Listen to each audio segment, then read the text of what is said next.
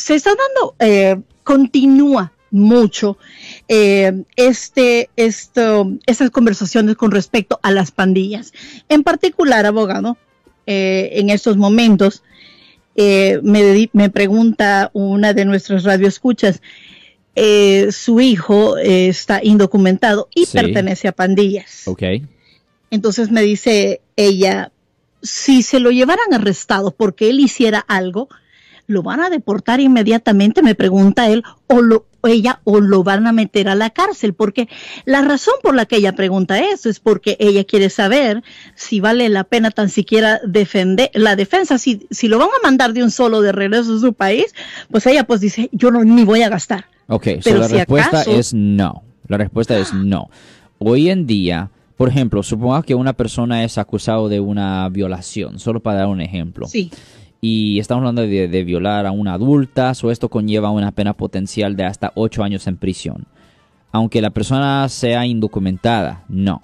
La persona primero tiene, si la persona es encontrada culpable, tiene que servir los años en prisión y después de que de la deportación. La persona no es deportada así, así, no es la cosa. Eso es necesario si la persona es ah, arrestada por haber cometido cualquier delito, llame a un abogado penalista para que lo representen. Nuestra oficina, uh, puede encontrar nuestra oficina con simplemente llamar al 1-800-530-1800, de nuevo 1-800-530-1800.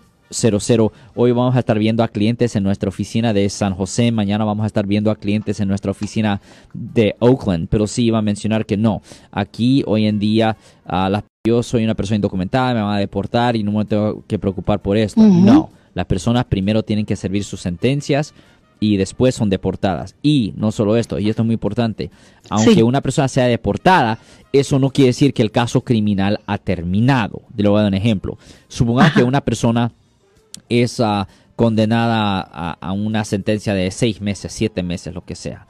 Y el juez dice, ok, la persona sirve su sentencia, pues llega a ICE, lo deportan, pero casi siempre el juez le ordena a la persona que regrese a la corte para pagar multas o para tomar clases o cosas así. Pues el Estado no le importa si migración se ha llevado a la persona. El Estado no le importa si migración se ha llevado a la persona. La persona todavía tiene que cumplir con los requisitos que el juez le impuso independientemente. Es la razón por cual hay mucha gente que han sido ah, encontradas culpables por haber cometido delitos, quedan deportados y después regresan al país y no saben por qué tienen una orden de arresto.